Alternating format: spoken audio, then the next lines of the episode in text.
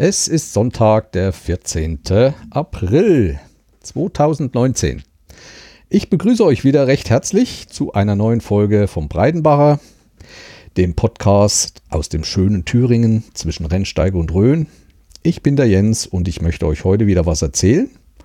Und es ist die Folge 31. Ich bin noch am Überlegen, ob ich meine Folgen noch äh, mit der jeweiligen Nummer benenne oder ob ich es doch abschaffe. Ich habe schon einige gesehen, die das weggemacht haben. Also im Titel der Podcast-Folge als erstes die Nummer vorne ranstellen. Ich denke, ich werde es auch machen, um nicht bei iTunes rauszufliegen.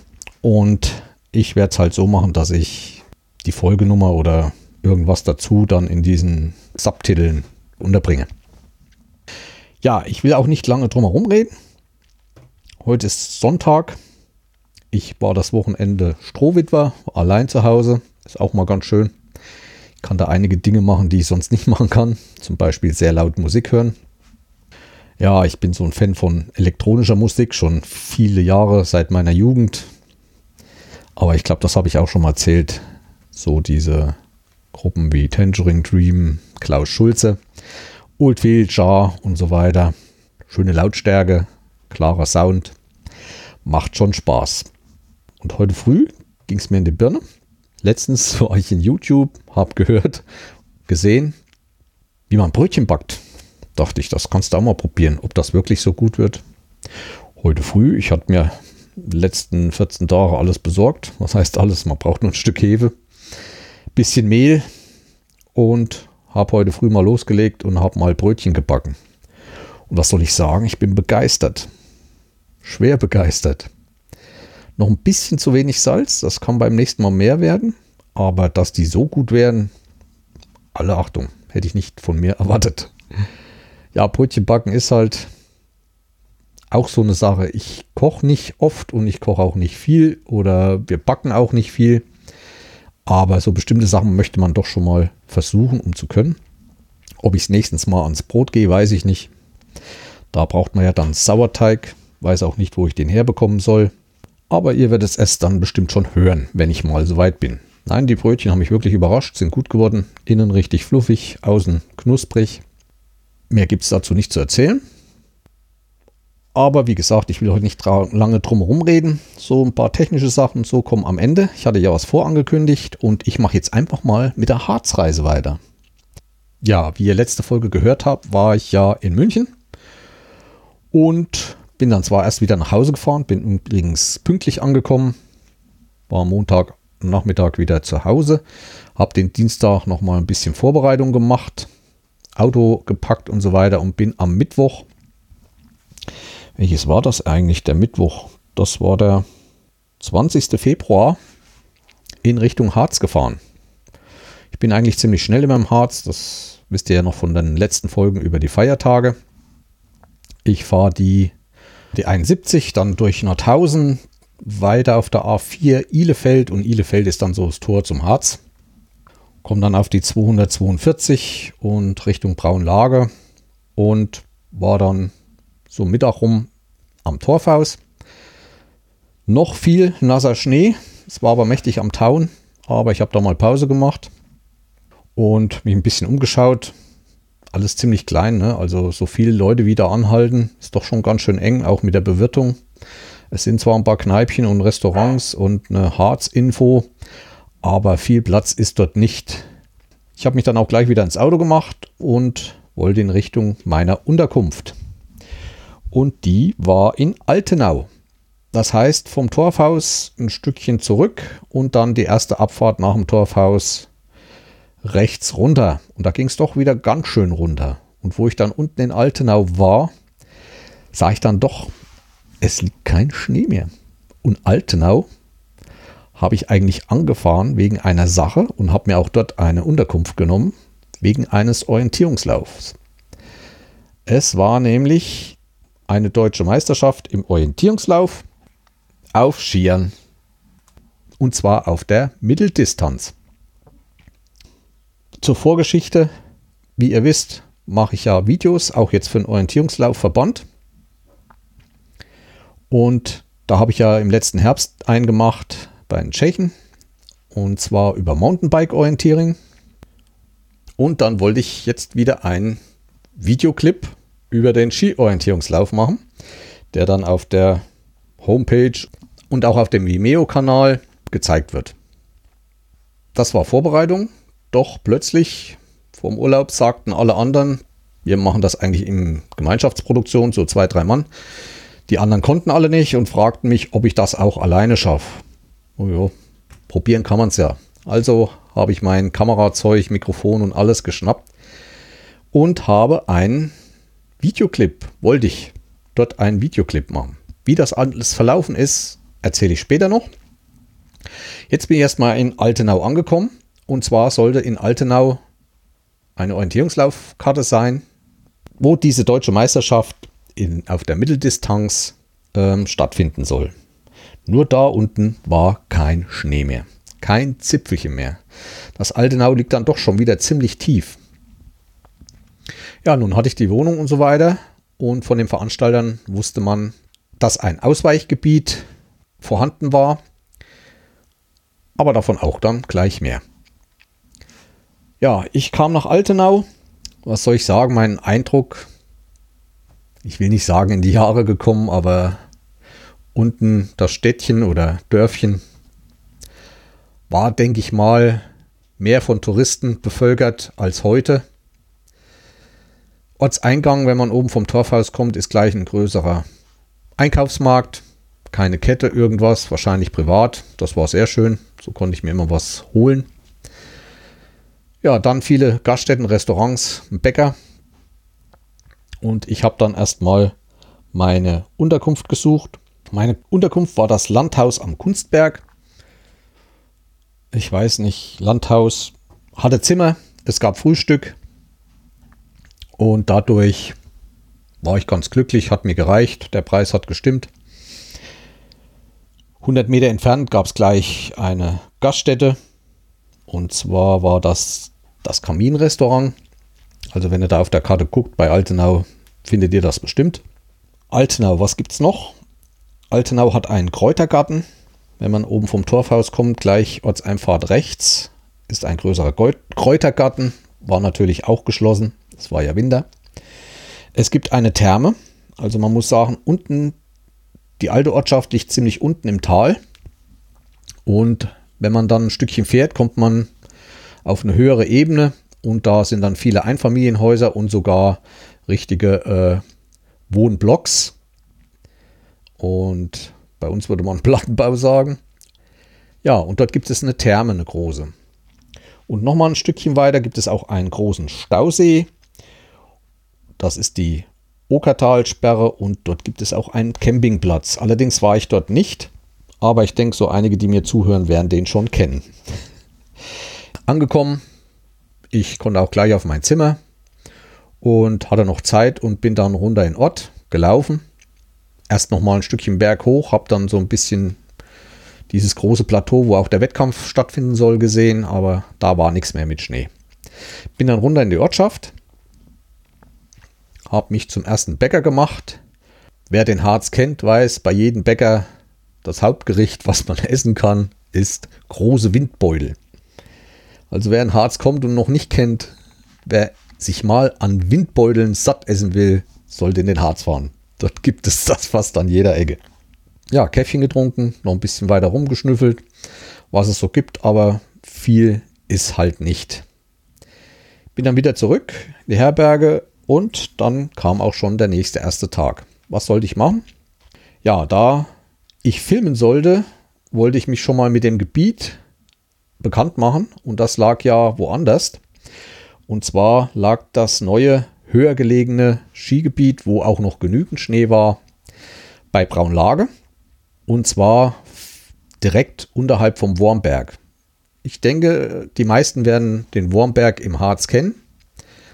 Ist so vielleicht nach dem Brocken mit die zweite große Erhöhung mit viel Publikumsverkehr, weil dort ein richtiges Skigebiet ist. Es gibt dort mehrere Lifte, wo man hochfahren kann und dann mit Skiern runterfahren kann. Und das war an diesen Tagen dort auch noch möglich. Wie gesagt, es lag höher.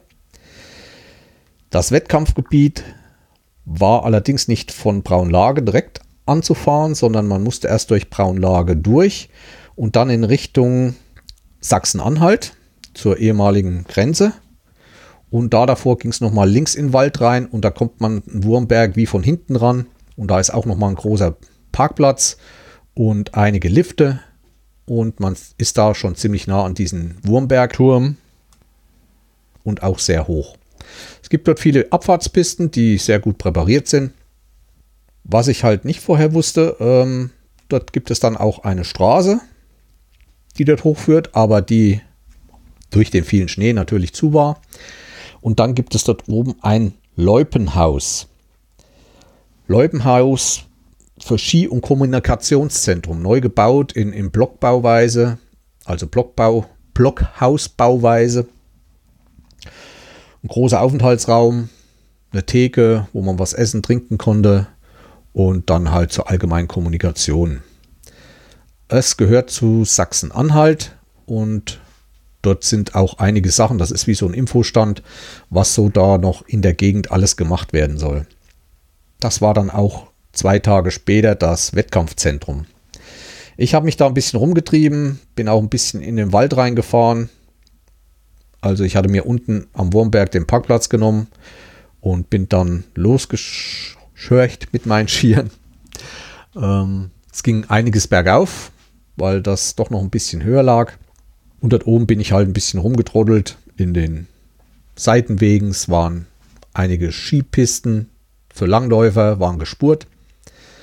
Bin dann quer durch den Wald und habe mich ein bisschen umgesehen. Ja, und habe mich so mit der Gegend vertraut gemacht. Das war eigentlich so fast der ganze Tag. Ich bin dann auch wieder zurück auf den Parkplatz Nachmittag. Und dann hatte ich Hunger und bin dann noch in Richtung ehemalige Grenze. Da gibt es ja immer diese berühmten Gulaschkanonen. Ja, das sind aus alten Armeebeständen fürs Feldlager diese Küchen auf Rädern. Die haben sich, hat sich so eine private Firma angeschafft und verkauft dort an Parkplätzen im Harz verteilt Suppe. Erbsensuppe, jeden Tag gibt es eine andere und es gibt, glaube ich, auch zwei Essen. Und da kann man ruhig wirklich mal zuschlagen. Die ist, mir hat die sehr gut geschmeckt. Es gibt Kaffee und so weiter.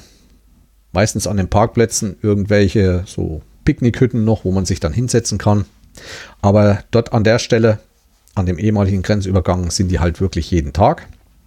Die fahren dann auch mit ihrer Feldküche in so einen Unterstand, also wie so ein Pavillon, dass sie auch bei schlechtem Wetter ein bisschen wettergeschützt sind. Und die dürfen aber, wie ich so festgestellt habe, nur in Sachsen-Anhalt, also ihr Geschäft betreiben. Und weil in Niedersachsen habe ich die nirgendwo gesehen. Auch wo ich über die Feiertage im Harz war, war ich ja viel so Stolberg und so, alles was so in Sachsen-Anhalt liegt. Da sind die dann öfters zu sehen, aber in Niedersachsen dürfen die wahrscheinlich nicht. Wird wahrscheinlich mit dieser Gastronomie alles zusammenhängen, weiß ich nicht Bescheid. Vielleicht kann mir ja mal einer schreiben, wer es weiß, warum das so ist. Ja, da habe ich dann Mittag gegessen und bin dann wieder zurückgefahren. Und dann war der Freitag. Am Freitag hatte ich mir vorgenommen, mal eine richtige, schöne Skitour zu machen. Also ich bin ja hauptsächlich wegen des Skifahrens mal in Harz. Thüringen weiß ich ja so. Thüringen ist halt so, dass der Thüringer Wald oben der Kamm viel fahren kann, weil da am schneesichersten ist. Und der ist halt sehr lang gezogen. Also man fährt dort eine lange Strecke hin und fährt dann wieder zurück. So mehr Runden ist eigentlich nicht so gegeben bei uns. Und das ist halt im Harz ein bisschen anders. Ich hatte mir dann einen Parkplatz ausgesucht und zwar Oderbrück, werden auch viele kennen. Und da hatte ich im Tag vorher schon Läufer gesehen, die dort Langlauf gemacht haben. Und hatte da auch kurz gehalten und gesehen, so fünf Kilometer Runde. Naja, dachte ich, und wenn es halt nach fünf Kilometern machst du halt noch mal zweites Mal, dass du so zehn kommst. Ja, das wurde dann alles nichts. Ich auf dem Parkplatz früh und auch nicht viel mitgenommen. Dachte, naja, zehn Kilometer gehst dann zum Auto und suchst dir nochmal eine Ecke zum Fahren. Und dann bin ich da gefahren. Und dann wurde das immer schöner und ich bin dann Richtung Achtermann. Das ist so ein Aussichtsfelsen, auf dem ich schon vor ein, zwei Jahren mal war, wo man einen wunderschönen Blick rund um den Harz hat und auch einen schönen Blick auf den Brocken. Und da dran vorbei Was natürlich wieder so nicht schön aussah, aber das ist halt dieses Naturschutzgebiet, dieses, dieser Harz, den die ähm, halt so belassen, wie er ist, die da nicht mit Forstkräften reingehen oder sonst was, der nicht bewirtschaftet wird. Aber ich habe da so langsam meine Zweifel. Ich war ja auch mal eine Weile im Forst tätig. Es ist ja ganz schön, wenn man diese Bäume und die alten Bäume, die absterben, stehen lässt und umfallen lässt. Normal ist aber, wenn irgendwo zum Beispiel auch ein Stück Wald abgebrannt ist oder so, kommt immer wieder schnell junges Leben von unten hoch. Das finde ich aber im Harz so richtig gar nicht. Ich weiß nicht, ähm, auch entlang dieser Torfhausstraße, also dieser B242, da liegen links und rechts die Bäume mit riesigen Wurzeltellern, die werden auch nicht abgeschnitten und so ist alles gut und schön. Aber ich sehe nichts von unten Neues hochkommen. Ich weiß nicht, ob das äh, gewollt ist oder also ich bin ja nun schon ein paar Jahre im Harz gewesen, aber es geht so richtig mit diesen Gebieten dann auch nicht vorwärts. Woran liegt's? So richtig kann ich es nicht sagen. Wir aus dem Forst, wo ich im Forst war, war das größte Problem, wenn wir zum Beispiel junge Bäume angepflanzt haben, dass wir da jedes Jahr ein, zwei Mal durch mussten durch diese Schonungen und mussten Himbeeren und Brombeeren schneiden. Mit Freischneidern. Und das findet ja dort auch nicht statt. Ich weiß nicht, ob die junge Saat einfach nicht aufgehen kann, dass keine neuen Bäume hochkommen, weil alles von, von Ranken, äh, Pflanzen und anderem Gewürch äh, überwachsen wird und die gar keine Chance haben, irgendwie mal durchzubrechen. Ist meine Meinung. Ob das nun wirklich so ist, vielleicht kann mir da auch, falls jemand zuhört von den Naturschützern, da eine andere Auskunft geben. Nur es müsste doch nun langsam mal wieder was Neues hochkommen. Ein brauner Wald, braune große Flächen und es kommt nichts Neues unten hoch. Das ist so das, was mich so ein bisschen nicht stört, aber bei mir Fragen aufwirft, ob das wirklich so in unserem Breitengraden so wird mit diesen ganzen Sachen, dieser Nichtbewirtschaftung oder ob man da vielleicht im geringen Umfang doch mal ein bisschen Hand anlegen sollte damit das wieder ein bisschen vorwärts geht. Ja, ist, wie gesagt, das ist meine persönliche Meinung. Naturschutz hin, Naturschutz her. Wir werden sehen. So, ich bin dann gelaufen und dann wurden die Strecken immer schöner. Es ging bergab und dann noch da. Ich hatte natürlich mein Handy dabei und MyMaps auf, sodass ich sehen konnte, wo ich ungefähr hinfuhr und fuhr und fuhr. Ich war dann noch beim Brockenblick, dachte ich, ne, da ist irgendwie Aussichtspunkt, aber das war dann nur ein Stein im Wald. Bin ich lang gefahren und die Pisten waren so schön und das Wetter war bombig. Wie gesagt, wer Urlaub macht, immer mit mir. Ich bin angereist in Aldenau. Da war es noch diesig, noch nicht so schön und nächsten Tag Sonnenschein. Und der Sonnenschein hielt auch, bis ich wieder weg bin. Also ich hatte wieder Bombenwetter dort. Ja, und weil das so schön war und was sollte ich sonst machen? Ich bin halt gelaufen. Hatte aber nicht viel Proviant dabei. Das heißt zu essen gar nichts. Und ich hatte auch kein Geld mitgenommen. Ich wollte ja nur eine 5 Kilometer Runde machen. Aus den 5 Kilometern wurden dann aber einiges mehr. Ich stand dann irgendwo an der Abfahrt, an der Abfahrt auf der Piste und da war dann ganz schön Publikumsverkehr, so Skier und auch Wanderer. Und plötzlich sah ich ein Schild, Brocken vier Kilometer. Uh, jetzt kratzt es mich doch hinten am Köpfchen. Machst du es oder machst du es nicht? Natürlich, ich habe es dann gemacht. Also ich bin dann Richtung Brocken. Ich wollte den Tag noch auf den Brocken.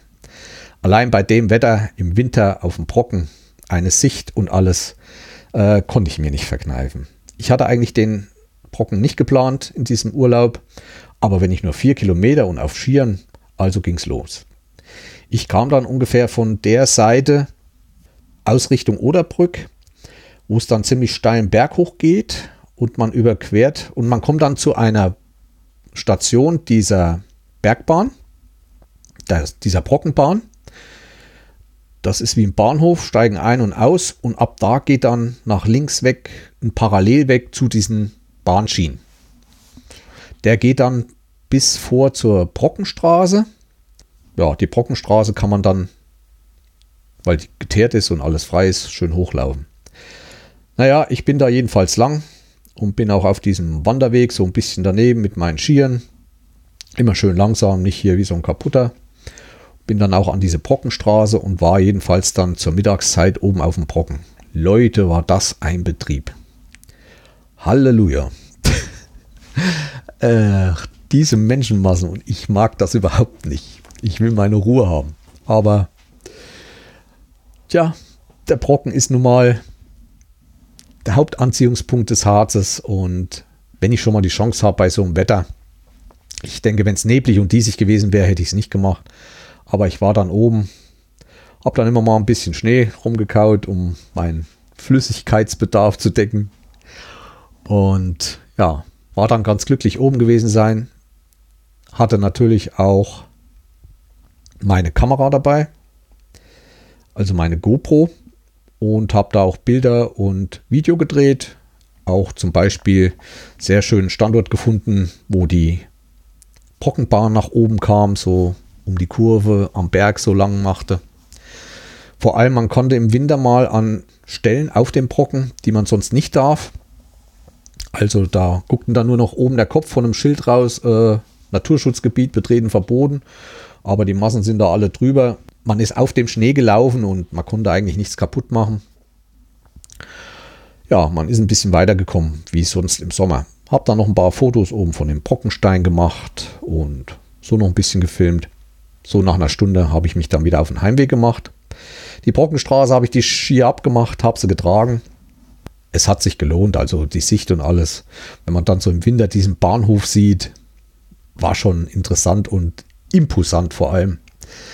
Man konnte weit in die Steppe, soll ich sagen, Steppe, in die, in die Landschaft, in die flache Landschaft von Sachsen-Anhalt und auch von Niedersachsen runterschauen und hatte einen schönen Überblick. Ja, ich bin dann wieder langsam zurück, bin ein bisschen anderen Weg, einen kürzeren Weg wieder und war dann am späten Nachmittag wieder am Oderbrück zurück. Ja, hat mir sehr gefallen, die Tour. Und ich war froh, dass ich das gemacht habe. So war eigentlich auch schon der zweite Tag rum und ich bereitete mich dann langsam auf den dritten vor, denn dann musste ich arbeiten. Ja, an dem ersten Tag, wo ich das Skigebiet erkundet habe, bin ich ja auf diesem Parkplatz direkt am Wurmberg gefahren, so von hinten her. Der hat natürlich auch Parkgebühren geschluckt und da ich wusste, dass ich fast den ganzen Tag dort oben verbringe, wollte ich da nicht nochmal parken. Gab dann auch durch die Veranstalter einen Shuttlebus, der organisiert werden musste. Das heißt, es waren zwei T6 von VW, die uns dort per Shuttle hochgefahren haben. Ich wollte früh dabei sein. Ich weiß nicht, wann Nullzeit war, ich glaube um 12, ich weiß es nicht mehr genau. Jedenfalls früh um 8, 9 war ich dann schon am Verabredungspunkt, wo es losging mit dem Shuttle. Und zwar bevor man in Braunlager reinkommt, hat man so eine scharfe S-Kurve. Und in einer dieser S-Kurven geht es links rein. Und da kommt man zu einer Sprungschanze, wem das bekannt ist. Und da in der Straße sollte geparkt werden. Und kurz vor der Sprungschanze ist nochmal wie so ein größerer Platz, Wendeplatz. Und da standen die Shuttles. Ich bin dann auch gleich mit dem ersten Shuttle mit, mit den Veranstaltern, die ich auch sehr gut kenne. Veranstaltet wurde der Skiorientierungslauf vom MTK Bad Harzburg. Das ist ein sehr großer Orientierungslaufverein dort im Harz und die machen wirklich viel los, weil die das auch schon viele Jahre machen. Und da gibt es eine Familie Bruns, die macht das schon über Generationen. Und da kommt jetzt, glaube ich, die dritte oder vierte Generation, die da richtig reinhauen. So, die waren Veranstalter, haben diese Shuttles besorgt und sind hochgefahren. Da erzählte auch die ältere Dame der Bruns, dass das die alte NATO-Straße war. Ich dachte, hoho, wieso war das eine NATO-Straße mitten in Deutschland? Ja, als ich dann oben war, ist es mir dann doch klar geworden. Denn da, wo der Stadt war, Stadt von diesem Wettkampf, das war die alte Grenzstraße. Also das war früher wahrscheinlich mal der Kolonnenweg und das war die Grenze zwischen der alten Republik und der Bundesrepublik damals.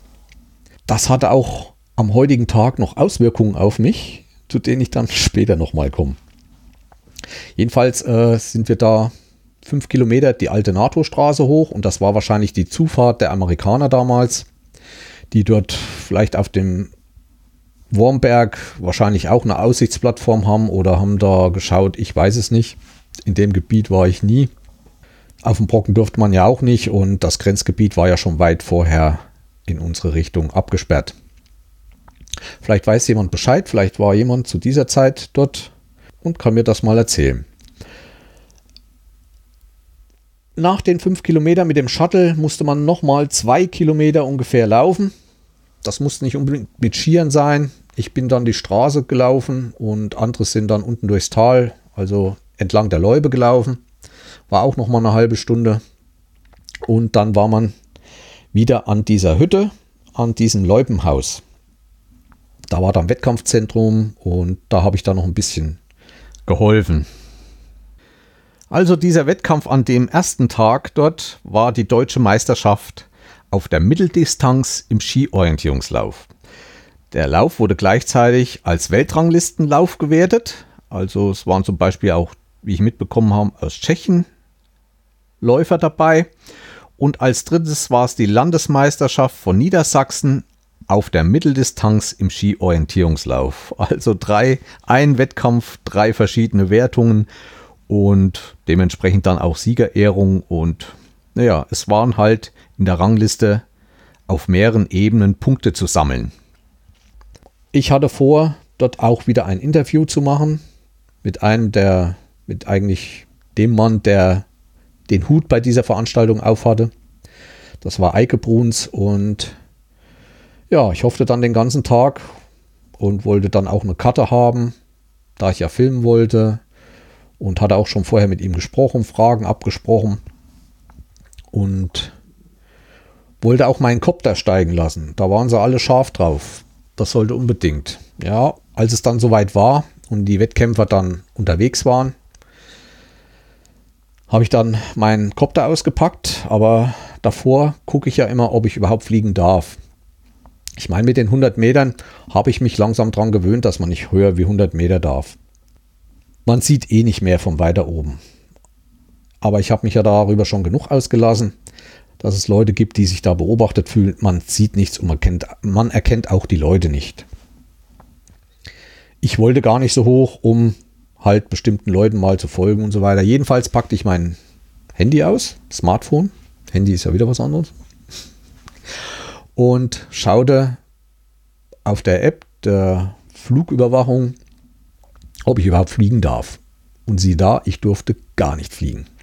Man kann dann in der App noch einstellen, wie die Höhe, wie hoch man will. Und da hatte ich schon mal erlebt, wo ich bei der deutschen Meisterschaft im letzten Jahr war, bei diesem Tempel, da, durfte ich auch erst nicht fliegen und dann bin ich unter 50 Meter und ab unter 50 Meter durfte ich dann fliegen. Das war aber dort gar nicht gegeben, weil Naturreservat Harz. Im Nat überm Naturpark darf man nicht fliegen. Dachte ich, hm, Mist. Hast du das Ding wieder umsonst dann aufgeschleppt? Ich bin dann noch mal ein Stückchen weg auf die andere Seite von diesen ehemaligen Grenzstreifen und habe dann noch mal geguckt und plötzlich durfte ich fliegen. Also da oben dieser ehemalige Grenzweg war dann wirklich Grenze, ist auch heute noch Grenze zwischen Niedersachsen und Sachsen-Anhalt. Und dieses Naturschutzgebiet geht nur bis an die Grenze von Niedersachsen. Und so 10, 20 Meter weiter durfte ich dann fliegen. Also bin ich dann doch mit meinem Kopter darüber und habe ihn dann doch steigen lassen. Bin natürlich auch auf der Seite geblieben. Habe doch ein paar schöne Aufnahmen gemacht, habe auch einen Fehler gemacht. Das ist halt immer das, man stellt irgendwann mal bei diesen Kameras, auch beim Fotografieren oder so, was ein. Steckt sie wieder ein, nach ein paar Wochen später holt man das Gerät wieder raus, will wieder neu und hatte vergessen, dass man das Ganze umgestellt hat. Und wenn man daheim ist, kommen dann komische Aufnahmen. So war es auch bei meinem Copter. Ich hatte den vorher bei Aufnahmen auf schlechtes Wetter gestellt, also auf sehr bewölkt. Da macht er auch gute Aufnahmen und jetzt war voller Sonnenschein und da stimmte das nicht mehr. Ich habe das nicht gleich bemerkt und habe auch noch und habe auch noch einen Graufilter aufgesetzt, weil die Sonne zu stark war, sodass das Licht ein bisschen abgeschwächt war. Die Aufnahmen sind halt nicht so schön strahlend geworden. Allerdings im Nachhinein mit der Videobearbeitung ging das dann. Da kann ich einiges an Reglern ziehen, genau wie bei Bildbearbeitung und habe das wieder einigermaßen hingekriegt. Man hätte es vorher schöner machen können, aber nun ja, passiert. Wieder was gelernt. Beim nächsten Mal wird das wieder besser. Ich bin dort auch geflogen und dann bin ich viel mit meinen Skiern durch die Gegend gestapft. An dem ersten Tag habe ich viel am Stadt aufgenommen, um mal zu filmen, wie das dort abläuft mit dem Stadt. Man darf halt eine halbe Minute vorher die Karte schon nehmen, weil man bestimmte Ausrüstung hat. Davon erzähle ich jetzt aber mal nichts, weil ich nochmal einen eigenen Beitrag direkt über SkiOL machen wird, will. Jedenfalls auf diesen, aus diesen Aufnahmen vom ersten Tag und auch vom zweiten Tag dann sind drei Videos entstanden. Und zwar eins, ein offizielles als Clip, so von, uh, wie lang war das? Sechs Minuten rum. Das verlinke ich euch natürlich. Ähm, das war in der Form wie auch schon bei dem Mountainbike OL. Und dann habe ich zwei Videos gedreht, um mal so ein bisschen das Feeling zu bringen. Und bin da viel mit den Wettkämpfern durch den Wald gelaufen. Den hinterher gestanden an Posten und habe da viele Aufnahmen gemacht. Und diese habe ich nochmal in zwei Videos äh, verarbeitet, wo jedes Video auch nochmal so eine Viertelstunde ist. Diese sind natürlich nicht auf der offiziellen Seite vom OL-Verband, sondern die habe ich nur bei mir privat. Die werde ich auch nochmal verlinken in den Show Notes. Und wer da nicht reinschauen will, geht einfach in YouTube und gibt ola.de ein in der Suche. Wer das Ola-Zeichen kennt, das weiß Orange, sieht dann gleich ola.de, klickt an und dann sieht man eigentlich gleich die Videos. Natürlich auch die vielen anderen, die ich schon vorher gemacht habe in Sachen Orientierungslauf. Und ich muss sagen, es ist immer ein ganz guter Anklang. Viel Werbung mache ich nicht, mache eigentlich nur Werbung unter den Orientierungsläufern auf der Homepage dort oder auf der Internetseite. Ich meine, die Zahlen der Abrufe sind mir schon Genugtuung genug. Ja, ich hatte ja nun das Vergnügen, das alleine zu machen mit diesen ganzen Videos und da lasse ich mir doch schon immer was einfallen. Es gibt da zum Beispiel äh, Szenen, wo ich vor einem Skiläufer herlaufe. Da habe ich dann halt meine GoPro auf den Kopf geschnallt und habe die mir also hinterm am Kopf befestigt. Und das war immer nicht so einfach, weil man nicht weiß, wie nah ist der Läufer, der hinter einem läuft, dran, in welche Richtung habe ich ihn noch im Kamerabild. Ja, wie gesagt, das ist von außen sieht das immer äh, leicht aus und auch wenn man so einen Clip dann fertig sieht, aber es ist wirklich viel Arbeit bei so einem Video und ich denke, von den ganzen Szenen, die ich über ein paar Stunden gemacht habe, der eigentliche, das eigentliche Video sind dann so 10 bis 20 Prozent, was dann im Videoclip erscheint. Also da muss man sich ein bisschen einfallen lassen, auch immer mal die Blickwinkel ändern, dann hinter anderen Wettkämpfern hinterherfahren. Man muss ja auch hinterher kommen. dann hat man ja auch einen bestimmten Zeitrahmen. Der Wettkampf ist ja nicht ewig und gerade bei so einem Ski-OL sind nicht so besonders viele Wettkämpfer, sodass der ganze Wettkampf auch nicht so lange dauert. Und dann in diesem Wettkampf den Kopter fertig zu machen, zu starten, zu landen, wieder einzupacken, dann auf die Skier hinter den Wettkämpfern her, auch mal äh, Zieleinläufe zu filmen, das ist halt sehr zeitaufwendig und da hat man dann schon ein bisschen Hektik und ein bisschen Stress.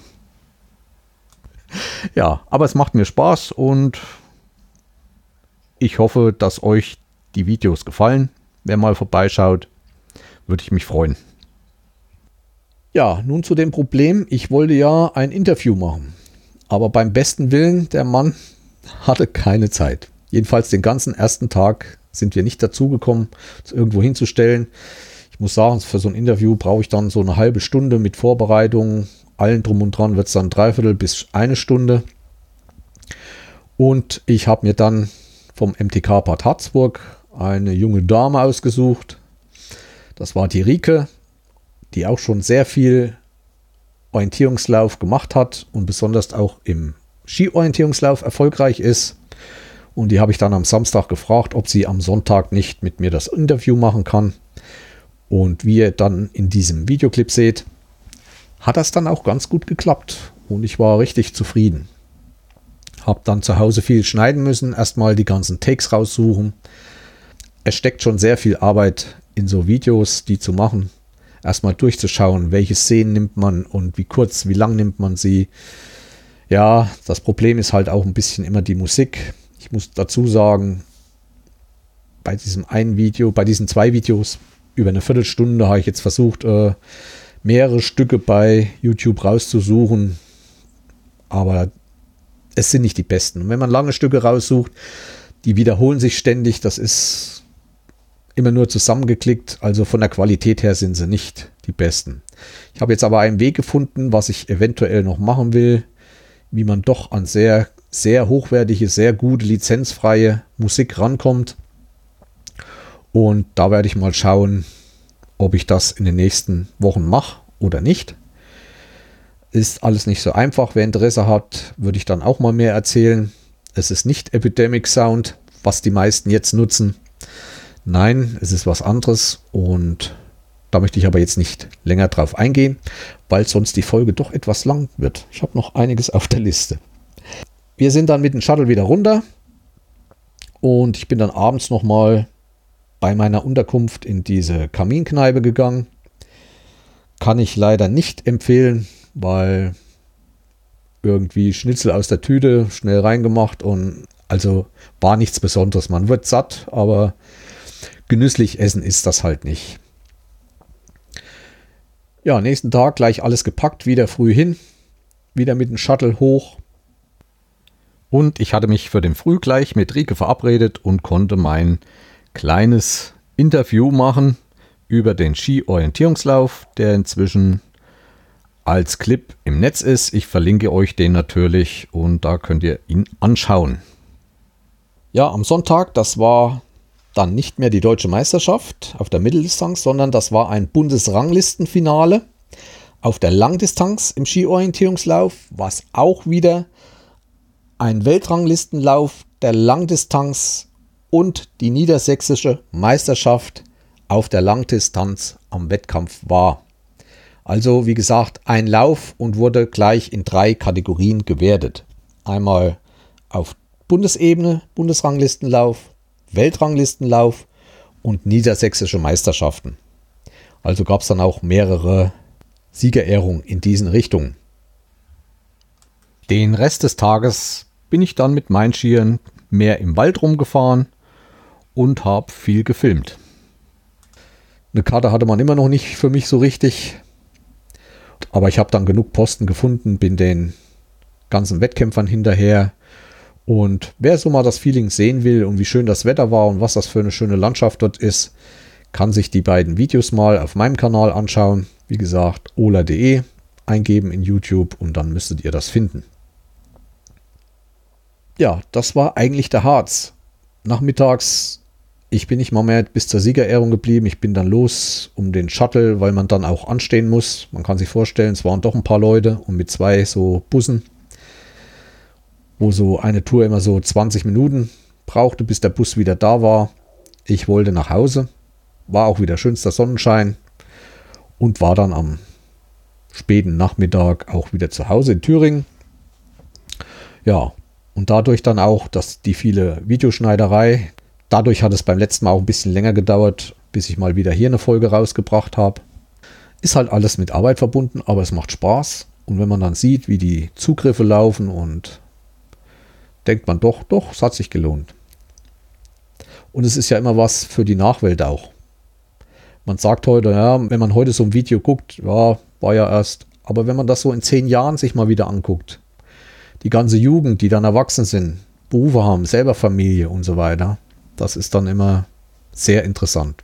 So geht es mir auch zurzeit mit meinen Videoüberspielen, was ich immer noch mache. So jeden Abend eine Stunde. Die vielen Familienvideos. Man hat viel, viel vergessen.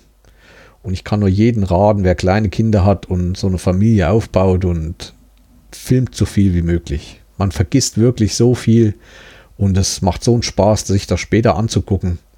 Bei mir sind es ja auch nur schon über fünf, über 20 Jahre.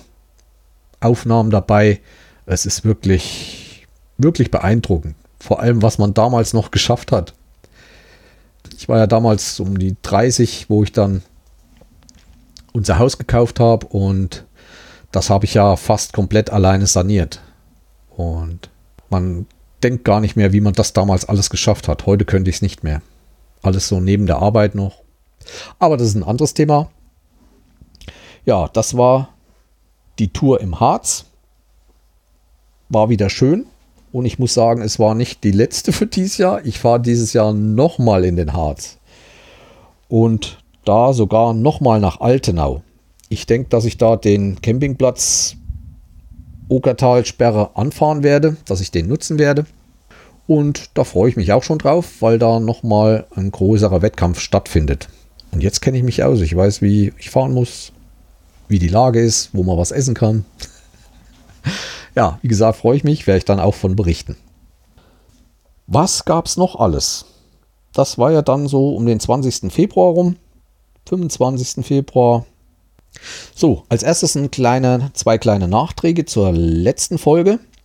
Ich hatte ja da von einem Abendessen im Viktorienhaus erzählt.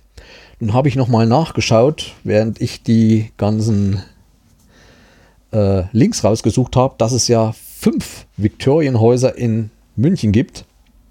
Das sind dann auch manchmal nur Cafés und sowas. Und mein Restaurant lag am Rotkreuzplatz. Das wollte ich nur noch nachtragen, falls da jemand mal hin will und das sucht.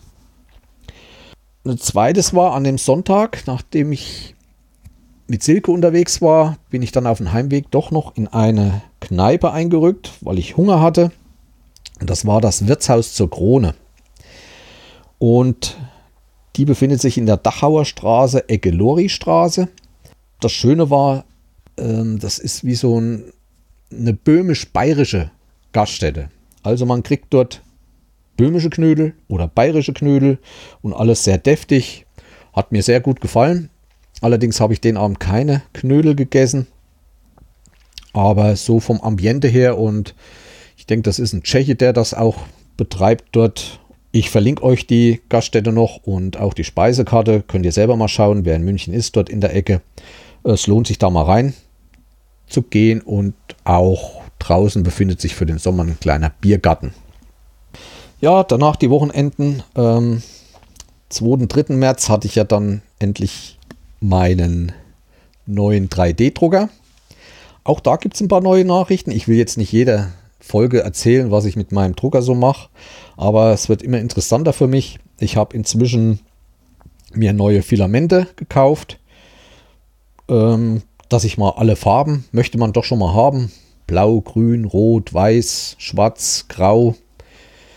Ja, dann habe ich ein Video gesehen übers Drucken und da hat einer Gold und Kupfer und Silberfilament gedruckt und da war ich richtig begeistert und habe mir da auch äh, außer Silber, also von Gold und Kupfer, noch eine Rolle bestellt. Die hat dann halt schon mal über 20 Euro gekostet, ist es aber wert. Auch zu der Menge, also so eine Rolle hat ein Kilo drauf.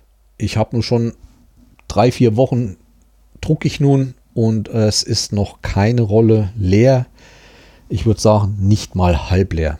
Also man hat wirklich sehr, sehr viel von diesen Rollen und wenn man auch denkt, das ist doch ein ganz schöner Preis. Nein, es hält sich äh, in, im Rahmen und kann auch nur jeden raten, der mit anfängt, sich doch gleich ein bisschen besseres Filament zu bestellen. Auch wenn ich erstmal das billige genommen habe.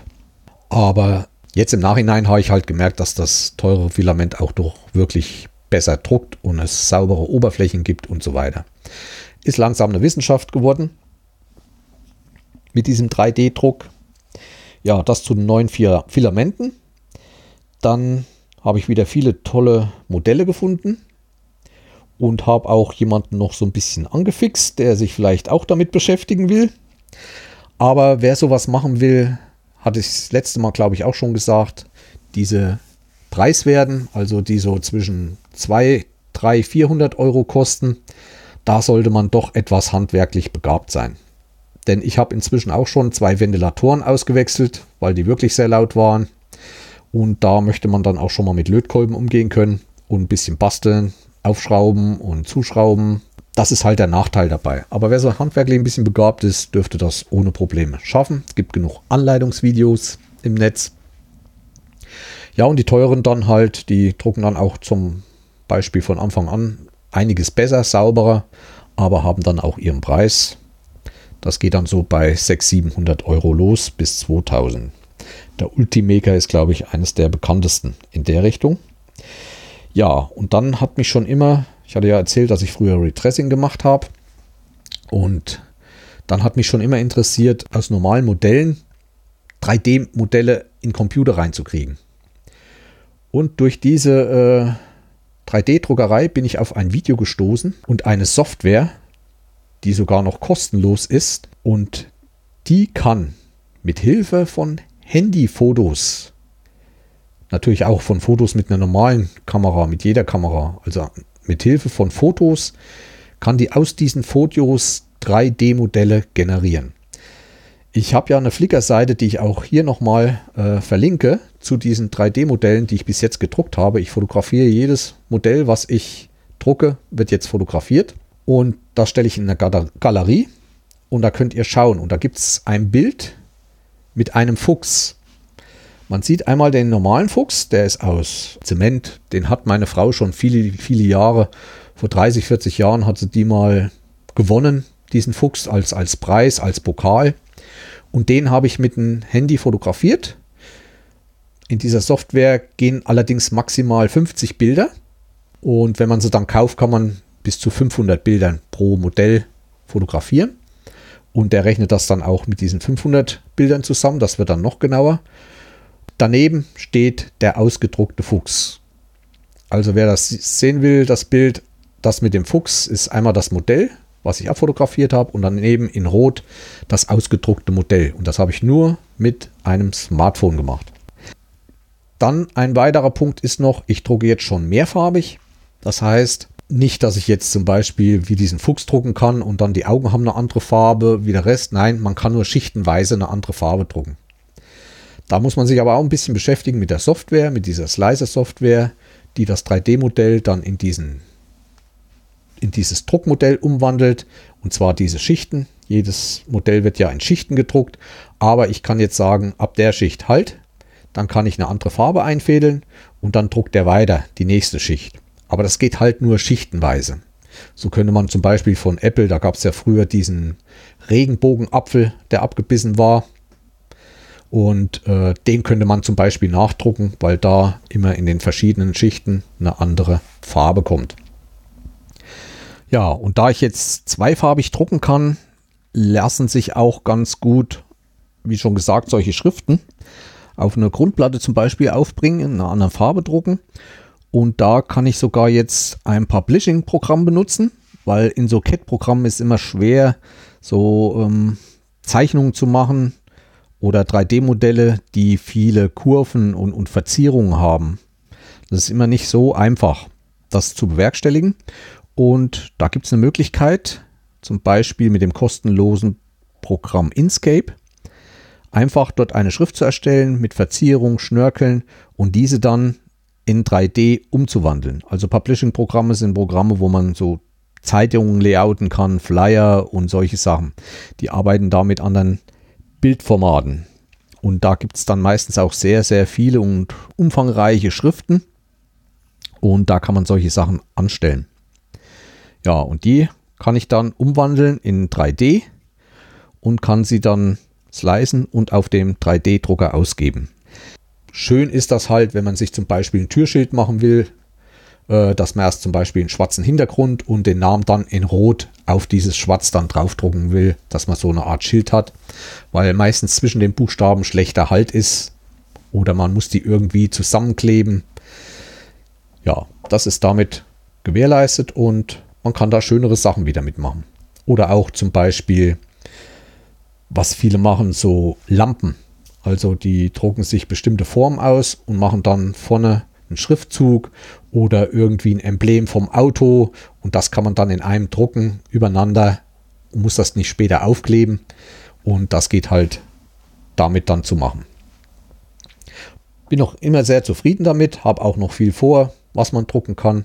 Das Schöne ist, man setzt sich eine halbe, dreiviertel Stunde hin, macht sich ein Modell zurecht, lässt das leisen, geht hoch in Drucker legt die Speicherkarte ein, drückt Knöpfchen und dann hat man ein, zwei Stunden Zeit, kommt darauf an, wie groß das Modell ist und kann sich mit anderen Sachen beschäftigen und er druckt dann. Und wenn man dann nach ein, zwei Stunden wieder reinkommt, ist das Modell halt fertig oder auch nicht. Es gibt auch mal einen Fehldruck, dass da einiges daneben geht. Manchmal haftet das Filament nicht richtig an der Platte und löst sich. Ist mir auch schon passiert. Nun werden viele sagen, ja, Plaster ist ja gerade nicht im besten Ruf, was so alles mit Tüten und Plastik und mehr zu tun ist. Ja, weiß ich. Ich sammle auch alle Abfälle farbweise, weil es gibt schon wieder neue Filament-Extruder, also wo man das geschredderte Plaster reintun kann und kann sich neues Filament selber ziehen. Da gibt es schon wieder welche im Eigenbau. Ich denke, dass da auch irgendwann welche angeboten werden.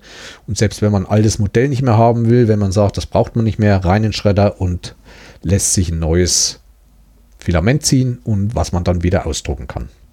Also auch von Umwelt her. Und ich spare viel an Versandkosten, denn ich habe mir zum Beispiel für die GoPro schon einiges ausgedruckt, was ich sonst hätte im Internet bestellen müssen.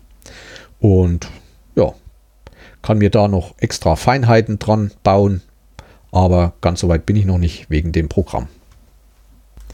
Ein weiterer Vorteil der 3D-Druckerei ist auch die Sportlichkeit. ja, ihr werdet lachen. Ähm, ihr werdet einen 3D-Drucker nicht in der Stube oder in dem Zimmer, wo ihr euch am meisten aufhaltet, äh, hinstellen, weil er doch einige Geräusche macht. Entweder man tut ihn in den Keller oder man tut ihn in andere Zimmer im anderen Stockwerk oder schon auf derselben Ebene. Und wenn man neugierig ist, wie weit das Modell schon gedruckt ist und ob alles stimmt und welche Qualität, dann läuft man doch öfters mal hin. Und das hält einen ständig in Bewegung. Also auch von der Seite. Nur das Beste. Schafft euch einen 3D-Drucker an. Und dann ist ja bei mir noch das Thema Wohnwagen. Wenn ich das erste Mal dieses Jahr wieder mit dem Ding ausrücke und dann in diesem schönen kleinen Häuschen liege, da kommen einem ja dann so viele Ideen. Man braucht ja immer mal einen Haken, eine Leiste oder in unserem Alter, man wird ja älter, vielleicht auch mal schon äh, einen Griff zum Hochziehen. Und das dann alles noch in Gold und Bronze. Da muss ich sagen, so langsam geht die Fantasie mit mir durch. Aber ich denke, einige von euch verstehen mich. Ja, wie gesagt, ich habe mich jetzt langsam eingefuchst mit dem 3D-Drucker. Wer da irgendwelche Hinweise haben will, kann mir gerne schreiben oder kommentieren.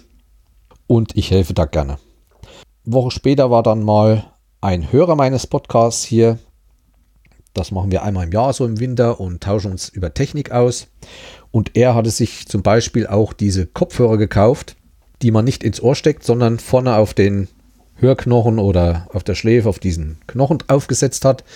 Den hat er mir mitgebracht und das war allerdings die teure Sorte und ich muss sagen, das geht richtig schön und ich weiß es nicht, wenn ich im Büro sitzen würde, ich würde mir so einen kaufen. Weil man hat immer noch das Umfeld, wenn man angesprochen wird, erschrickt man nicht so und hört trotzdem, als wenn man in einem Raum sitzt, ein Radio hört, beim Radio würden die anderen mithören, das ist in dem Fall nicht. Aber für einen selbst ist so das Gefühl, als wenn man da sitzt und hört nebenbei Radio. Er ist auch inzwischen langsam Barfußläufer geworden, hat sich auch viele Sachen vom Bobson Bob angeeignet und gehört und nachgelesen und war auch von ihm begeistert. Schön, dass ich ihn darauf hinweisen konnte. Ja, das Wochenende drauf ging schon wieder los mit der OL-Saison. Allerdings kein es war ein Wettkampf, aber mehr so ein Trainingswettkampf und zwar in Rauenstein. Wurde von den Coburgern ähm, veranstaltet. Rauenstein liegt noch in Thüringen, aber das ist so, das liegt bei Sonneberg und Sonneberg und Coburg, das ist sehr dicht beieinander.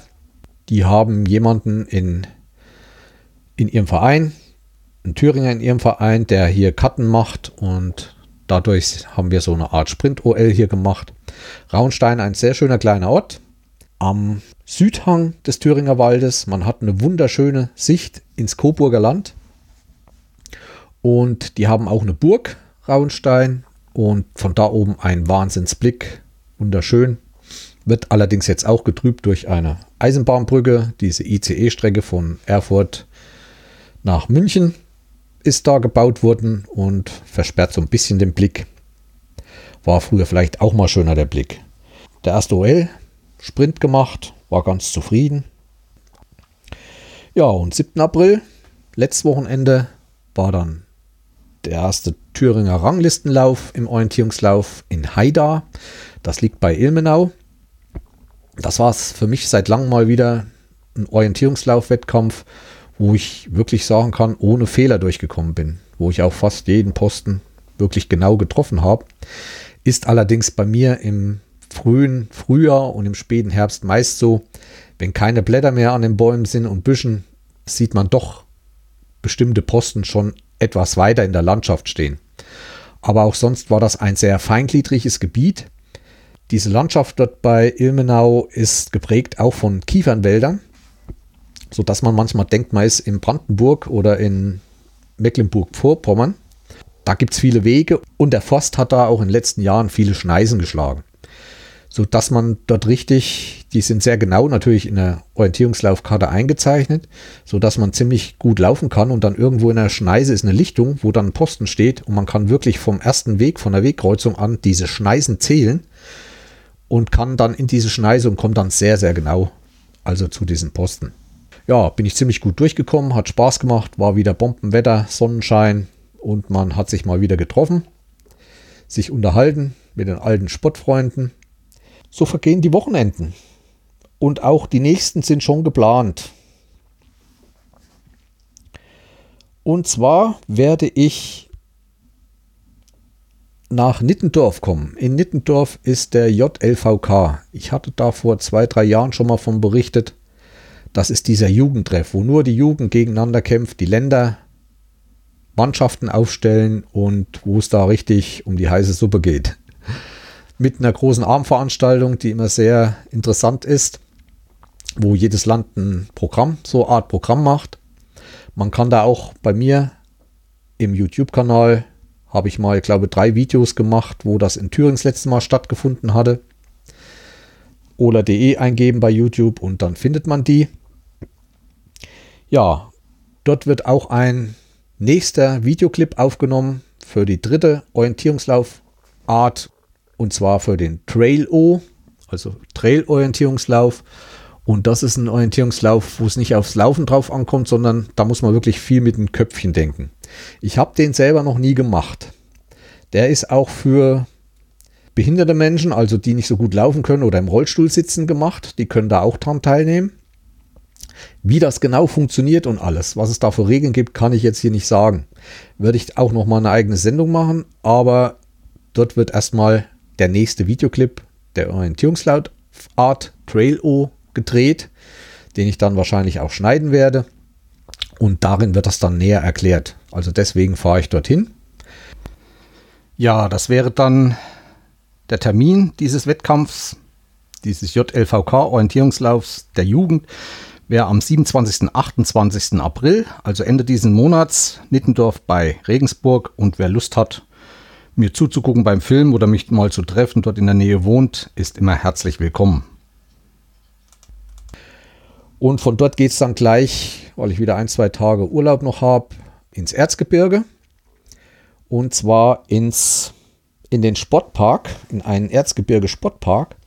Und zwar ins Trail Center am Rabenberg. Das ist Deutschlands erster Single Trail Park. Also es geht dort um Mountainbiker. Dort ist eine Mountainbike-Schule für Trailer. Es gibt Strecken. Also das ist wirklich ein hervorragendes Zentrum. Alles, was mit Mountainbike und Trail und Natur zusammenhängt, die bauen dort auch Pisten selber aus. Ich verlinke euch die Adresse. Und dort hatte ich ja schon mal erzählt, wird dieses Jahr ein Weltcuplauf der Mountainbike OLer stattfinden. Und das ist immer was Gewaltiges. Also aus der ganzen Welt werden dort Leute kommen, die diesen Mountainbike OL betreiben und werden dort um Plätze kämpfen. Wenn mal eine Weltmeisterschaft oder so ein Weltcuplauf hier in Deutschland stattfindet, das ist schon für uns Orientierungsläufer immer was Besonderes. Und gerade wenn mal in so einem in so einer OL-Art wie Mountainbike das stattfindet, das ist immer schon so eine große Ehre. Und da laufen die Vorbereitungen und dort werden wir einen Videoclip ähm, aufnehmen wo nochmal zu diesem Wettkampf geworben wird, was dann auch schnellstmöglich ins Netz gestellt wird. Und ich denke, eine der nächsten Folgen werde ich euch das verlinken. Wer Mountainbike viel macht und Interesse für Fahrradfahren, Natur hat, sollte sich wirklich mal diesen Sportpark anschauen. Trail Center am Rabenberg im Erzgebirge. Findet ihr sowieso im Netz. Sehr gute Seite. In diesem Trail Center findet zum Beispiel auch ein Bike Festival statt. Und zwar findet das vom 25. bis 26. Mai statt. Also wer da Interesse hat, in der Nähe wohnt oder da mal teilnehmen will, war das ein Hinweis. Dort finden aber übers Jahr noch mehr Veranstaltungen teil. Äh, finden noch mehr Veranstaltungen statt. Ich vergesse. Ich hatte im letzten, in der letzten Folge hinten versprochen, dass ich noch ein Gadget erklären will oder euch präsentieren will.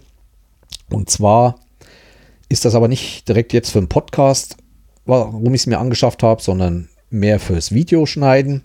Und zwar ist das ein Jog Shuttle. Wer es nicht kennt, das ist so ein Handgerät, so eine Art Maus, was oben drauf zu, was zum Drehen hat, so dass man in der Timeline schnell mit dem Cursor nach links oder rechts äh, kommt. Und da gibt es zwei verschiedene ineinander.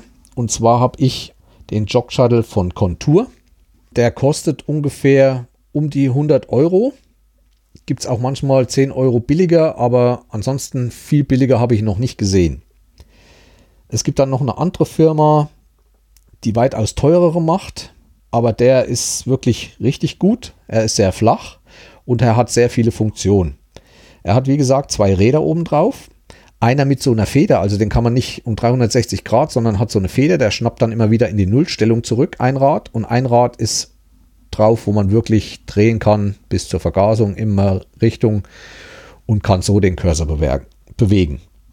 Aber er hat auch noch sehr viele Tasten, die man für jedes Programm eigens programmieren kann. So habe ich mir für mein Videoprogramm das gemacht, habe auf die Tasten bestimmte Funktionen gelegt, so wie ich sie haben will. Man kann diese als Profile abspeichern. So habe ich das jetzt auch bei meinem Podcast-Programm genommen, mit dem ich schneide und ich komme da unwahrscheinlich schnell voran mit. Also es ist rechts die Maustaste, links der Jog-Shuttle und mit diesen Tastaturen, man muss nicht immer auf der Computer-Tastatur gucken, wo man wieder mit seinem Adler-Suchsystem jetzt die Taste findet, man kriegt das richtig über in ein und man kann dort die Tasten blind bedienen. Zum Beispiel mit der Maus kurz markiert, Taste zack wegschneiden oder kopieren und so weiter. Also mir hilft das viel. Wer Interesse dran hat, ich verlinke das nochmal, diesen Jog Shuttle. Und wie gesagt, der ist von Contour. Die haben auch noch ein bisschen andere äh, bestimmte Tastaturen und so weiter noch eine unbekannte Firma eigentlich. Wie lange haben wir jetzt? Eine Stunde vier. Eine Stunde. Womit ich mich noch beschäftigt habe, ist diese sogenannten NFC-Chips. Viele von euch werden ja Smartphones haben mit diesen NFC-Chips. Bekannt durch dieses schnelle Bezahlen und so weiter. Aber diese Dinger können eigentlich weitaus mehr. Und zwar bin ich auf diese Idee gekommen, es wurde ja in letzter Zeit viel erzählt zur Sicherheit, dass man, wenn man aus dem Haus geht, zum Beispiel bei seinem Smartphone das WLAN ausschalten sollte. Weil diese vielen offenen WLANs, die unterwegs sind, wo man eigentlich gezwungenermaßen immer durchkommt, die taggen einen dadurch auch. Also man kann dann nachverfolgen später, wo man mit dem Smartphone überall lang gegangen ist. Manche offenen, freien WLAN Anbieter, die werden das dann auch gleich weiter, ob das vielleicht weitergeben und so weiter. Also man sollte WLAN ausschalten. Es ist immer so ein bisschen, ja, man muss, man muss erst in sein Smartphone rein, runter äh, entsperren, dann ins WLAN, das ausschalten. Ist zwar nicht viel, aber es nervt, wenn man es jeden Tag macht. Und dazu gibt es eigentlich auch die NFC-Chips. Und zwar gibt es die in verschiedenen Formen und in Größen. Das heißt Größen vom Speicher her. Man kann diese selbst beschreiben, diese NFC-Chips. Und da gibt es einfache Apps im App Store. Mit dem Smartphone kann man das machen. Ich weiß nicht, eins, eines der bekanntesten heißt, glaube ich, NFC Tools. Man muss da ein bisschen durchsteigen, aber man kann da fast alle Funktionen des Smartphones äh, programmieren in diesen NFC-Chip. Zum Beispiel, wenn man nach Hause kommt hält man dann halt nur kurz das Smartphone an diesen Chip und sofort werden alle Einstellungen übernommen. Also wenn ich früh gehe, halte ich an einen Chip und sofort wird WLAN ausgeschaltet, ohne dass ich was machen muss. Oder wenn ich abends zum Schlafen gehe und äh, nehme das Smartphone mit ans Bett, da ist ein NFC-Chip dran und dann wird das halt für die Nacht geschaltet. Dass keine Anrufe mehr kommen und was man will. Und viele, viele andere Möglichkeiten. Diese gibt es zum Beispiel als Aufkleber auch, diese NFC-Chips, dass man sie sich hinter den Schrank irgendwo klebt. Und dann einfach mit dem Smartphone dazwischen kurz, zack und fertig ist das. Also wer da Interesse hat, da kosten, glaube ich, so Aufkleber 10 Stück um die 6 Euro. Die gibt es dann auch, diese NFC-Chips, als, als Schlüsselanhänger und in vielen verschiedenen Formen. Als ganz kleine Aufkleber. Aber man sollte gucken, die haben verschiedene Speichergrößen von 120 KB und 880 KB. Also kommt drauf an, wie viel man da drauf speichern will. Das nur nochmal als, als kleine Technik. Ich das beim nächsten Mal wieder vergesse. Ups, da hätte ich ja fast vergessen. Ich hatte ja noch gesagt, dass ich mal mitteilen wo, wollte, wo es in den Urlaub bei uns dieses Jahr geht. Ja, wir fahren in die Hohe Tatra. Vielleicht nicht allen ein Begriff. Ich war dort mal als Jugendlicher. Es gab ähm, früher auch in der ehemaligen Republik Reisen, die man buchen konnte. Und zum Beispiel auch Sportreisen. Der Orientierungslauf und ich war ja auch viel Wandern und Laufen. Der gehörte dem DWBO, also dem Verband für Wandern, Bergsteigen, Orientierungslauf an. Und die machten auch in den Sommerferien Reisen, wurden da organisiert. Da war ich 14 Tage in der Hohen Tatra. Und das war einmal im Schlesierhaus und noch ein Stückchen weiter in einem anderen Hotel, wo ich mich noch sehr gut daran erinnern konnte. Wir hatten dort auch Fritz Fischer getroffen, also den Vater von Sven Fischer, damals noch unbekannt und da haben sie auch schon Urlaub und Training gemacht in der Hohen Tatra sozusagen Höhentraining. Ja, anderen vielleicht noch bekannt das Schanzenspringen aus Strebsgeblesso. Wer das noch so von früher, von diesen ganzen Sprungschanzen-Reportagen im Fernsehen kennt, da war das immer eine Station des Skizirkus damals. Ja, da möchte ich hin. Ich hoffe, dass ich auch wieder den höchsten Berg damals der Tschechoslowakei habe ich dort schon bestiegen. Allerdings unter Führung von einem Scout sozusagen. Der so um die 1600 Meter hoch. Ist nicht so schwer. Es gibt eine Stelle, wo man sich mal an einen Stein hängen muss, um über einen Abgrund zu kommen. Ansonsten war das als Jugendlicher für mich schon viel wert. Ich werde auch noch mal irgendwann eine extra Folge machen über meine Bergwandertouren in den damaligen alten Zeiten. Wen das schnell interessiert, muss mir halt mal schreiben, dann werde ich das auch vorziehen. Aber sonst habe ich auch noch genug andere Themen. Das dazu. Also, nächster Urlaub, Hohe Tatra. Liegt, in der, liegt heute nur noch in der Slowakei. Ja, auch Podcasts habe ich in der letzten Zeit wieder einiges gehört. Ähm, hängen geblieben bin ich bei Geek Week, nicht zu verwechseln mit Geek Talk. Geek Week ist der Tech-Podcast vom Bayerischen Rundfunk und wird produziert von Markus Schuler, der auch schon vor drei Jahren, glaube ich, oder vier Jahren die Subscribe 8 mit organisiert hat und die nach München geholt hat. Dort habe ich ihn auch mal persönlich kennengelernt und er ist jetzt mit ganzer Familie nach Amerika in Silicon Valley dort gezogen oder kurz daneben oder dabei und berichtet jetzt direkt von dort. Besucht natürlich die ganzen Messen, bekommt auch öfters mal sehr interessante Gesprächspartner vors Mikrofon, selbst vom Facebook und so weiter und unterhält sich mit denen. Das sind wirklich sehr interessante Folgen und da habe ich von diesem Jahr erstmal alle nachgeholt, weil im letzten Jahr, ich höre die schon sehr lange, im letzten Jahr ist das aber ein bisschen dünner geworden durch den Umzug und alles neu organisieren. Aber jetzt gehen sie wieder in die Vollen. Und er hat auch einen ziemlich guten Gesprächspartner, der fast jedes Mal dabei ist. Das ist Frédéric Ladrinois vom TechCrunch, glaube ich, heißen die. Das ist so eine Tech-Magazin äh, in den USA, wo er ziemlich gut äh, berichtet und da natürlich auch an sämtliche sämtliches Wissen und sämtliche Infos leicht rankommt, was er dann auch immer in den Folgen zum Besten gibt. Ich verlinke euch auch diesen Podcast nochmal. Ich glaube, ich habe schon vor längerem schon mal davon erzählt, aber ich bin da sehr begeistert. Ja, dann höre ich in letzter Zeit noch oft das Universum, weil Uli da auch ihre Texte in so schöne Worte mit so überschwänglichen Formulierungen äh, packt, dass ich da oft an Brombeerfalter erinnert werde. Das ist so ähnlich. Und da würde ich mir wirklich mal mit den beiden eine Podcast-Folge wünschen, wo die beide zusammen sich unterhalten. Also das ist bestimmt äh, hörenswert. Ich würde sagen, ich bin jetzt wirklich am Ende angekommen. Ich hoffe, es hat euch wieder Spaß gemacht. Ich habe eigentlich noch viel Themen in der Timeline, was ich erzählen könnte. Da ist auch noch einiges, was ich schuldig bin, noch offen. Da möchte ich aber noch nicht drüber erzählen. Ich weiß nicht, wie ich es schaffe und ob ich es schaffe. Ich wünsche euch einen schönen weiteren Frühling, obwohl auch noch mal kurz hier der Winter eingebrochen ist. Hat noch mal ein bisschen geschneit.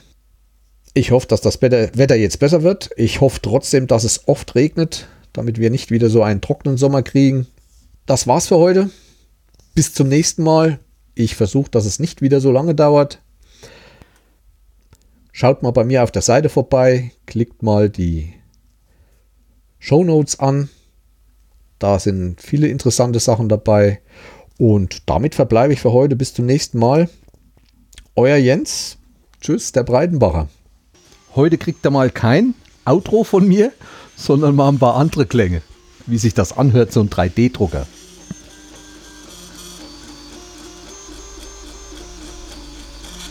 Ich drucke gerade ein Osterei.